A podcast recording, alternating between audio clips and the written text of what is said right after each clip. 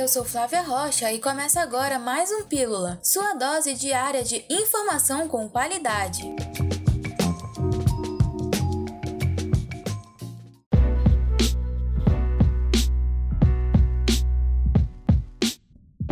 Nessa quarta-feira, durante a Operação Sanguessuga, foram presas 26 pessoas, sendo uma em flagrante pelo crime de tráfico de drogas. A ação visou desarticular uma organização criminosa responsável por fraudar impostos estaduais e federais no estado.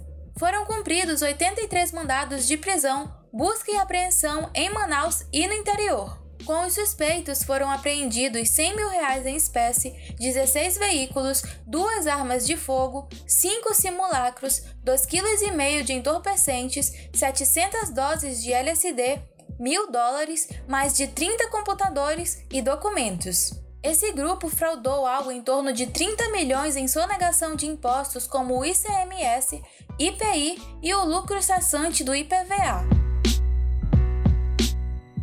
A Secretaria de Cultura e Economia Criativa divulgou a programação natalina deste ano. Do dia 1 ao dia 23 de dezembro, serão apresentados espetáculos de Natal no Teatro Amazonas, atividades em escolas e, claro, a apresentação da árvore de Natal do Largo de São Sebastião. Esse ano, por conta da pandemia, também vão ter atividades em plataformas digitais para o público aproveitar sem sair de casa. Todas as atividades presenciais vão seguir os protocolos de segurança para a prevenção da Covid-19. Para garantir a sua vaga e assistir aos espetáculos de forma presencial, basta agendar no site cultura.am.gov.br, site este que também serve para acompanhar a programação virtual.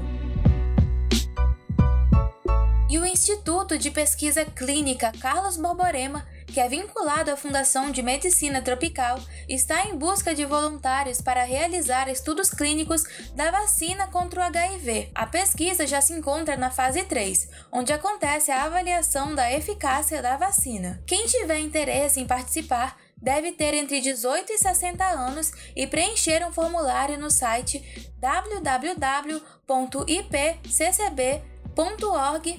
pré-cadastro. A equipe da pesquisa vai fazer uma avaliação e dará um retorno para o possível candidato.